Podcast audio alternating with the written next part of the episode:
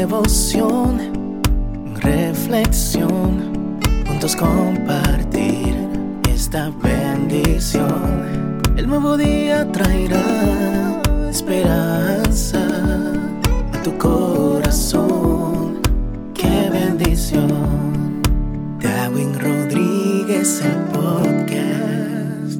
Meditaciones matinales para adultos. Plenitud en Cristo. Escrita por el pastor Alejandro Bullón. ¿Bueno o malo? Y Dios dijo, He aquí el hombre es como uno de nosotros, sabiendo el bien y el mal.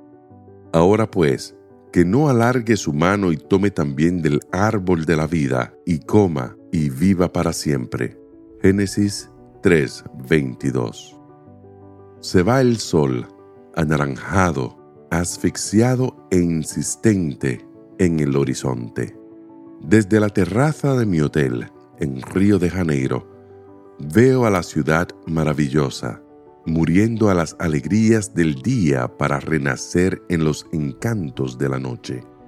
Ah, Río de Janeiro, Dios te hizo tierra linda, paisaje encantador, donde el mar y la montaña coquetean, en un juego de amor imposible.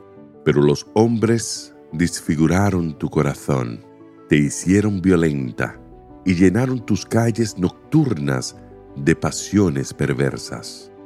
¿Qué es pecado? Pregunta el hombre. Cada uno sabe lo que es bueno o lo que es malo, concluye.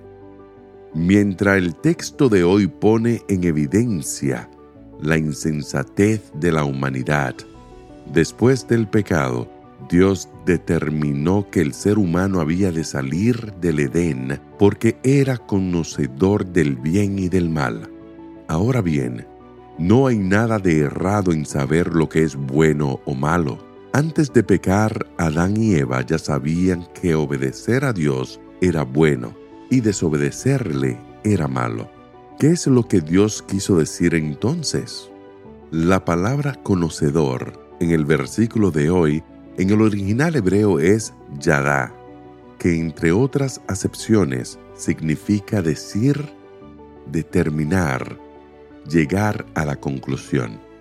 El motivo por el cual el Creador indicó que no era bueno que el hombre continuase en el Edén fue que él se había apropiado del derecho de decidir lo que es bueno o lo que es malo. Ese derecho solo pertenece a Dios.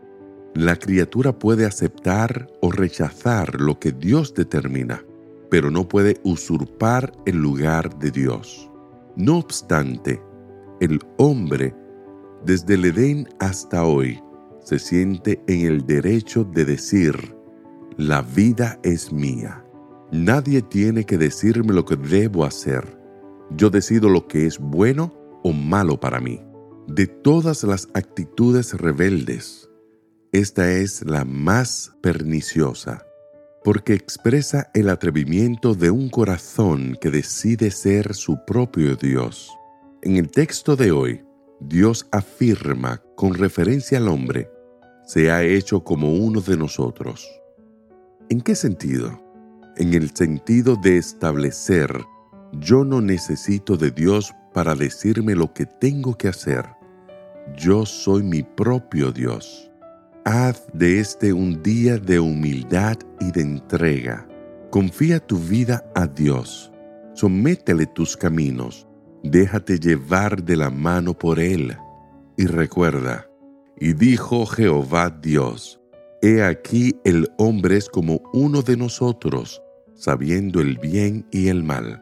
Ahora pues, que no alargue su mano y tome también del árbol de la vida y coma y viva para siempre. Que el Señor te bendiga en este día. Sé fuerte y valiente. No tengas miedo ni te desanimes, porque el Señor tu Dios está contigo donde quiera que vayas.